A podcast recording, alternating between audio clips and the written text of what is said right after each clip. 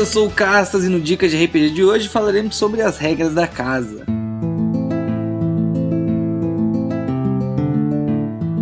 O Dicas de RPG é um oferecimento da Bardos Shop, bardosshop.com.br.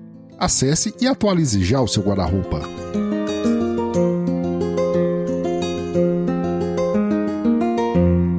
As regras da casa são modificações ou adições às regras oficiais de um jogo de RPG que são criadas pelo mestre do jogo ou pelo grupo de jogadores.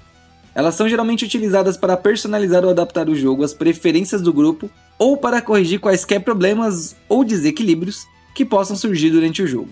Personalizar o jogo as regras da casa permitem que o grupo personalize o jogo de acordo com suas preferências e estilo de jogo. Isso pode incluir mudanças na mecânica de combate, regras para a criação de personagens ou regras para a interpretação desses personagens.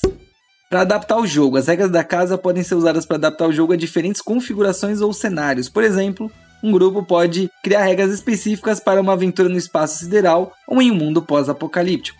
Para corrigir problemas, as regras da casa podem ser usadas para corrigir problemas ou desequilíbrios no jogo. Por exemplo, se um personagem de habilidade parecer muito forte ou fraco em comparação a todos os outros. O grupo pode criar uma regra da casa para ajustar esse equilíbrio, fazendo o poder forte ficar equilibrado ou fraco também ficar equilibrado e todos eles ficam na média, produzindo um jogo uma experiência mais bacana.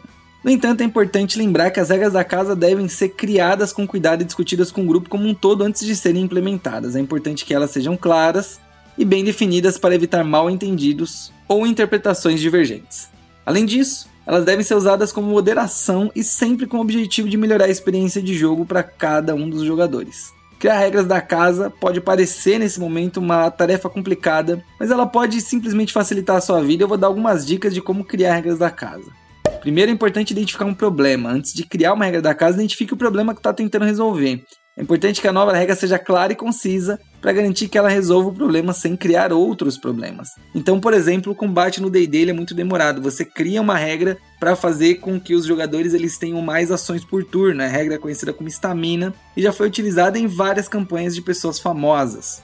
Mantenha simplicidade. Quando você estiver criando uma regra da casa, mantenha simples. Uma regra muito complicada pode tornar o jogo mais difícil para os jogadores e distrair a sua história. Considere equilibrar o jogo. Quando você estiver criando uma nova regra, considere que ela pode afetar o equilíbrio do jogo. Tente criar regras que não sejam excessivamente poderosas ou fracas em relação às outras regras que já existem. Peça o feedback de seu grupo antes de implementar uma nova regra. Pergunte se eles concordam com isso. Se a regra não for bem recebida, pode ser necessário revisá-la ou descartá-la. Mantenha a consistência.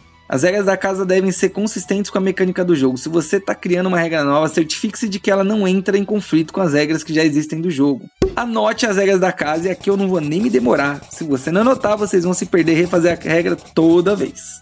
Avalie a sua regra periodicamente com o objetivo de ver se ela realmente está funcionando ou se foi um preciosismo da parte de vocês pensar nessa regra da casa. Se é uma regra da casa que não está sendo utilizada, ela não é uma regra boa. Lembre-se de que as regras da casa devem ser criadas com cuidado e sempre com o objetivo de melhorar a experiência de todos os envolvidos.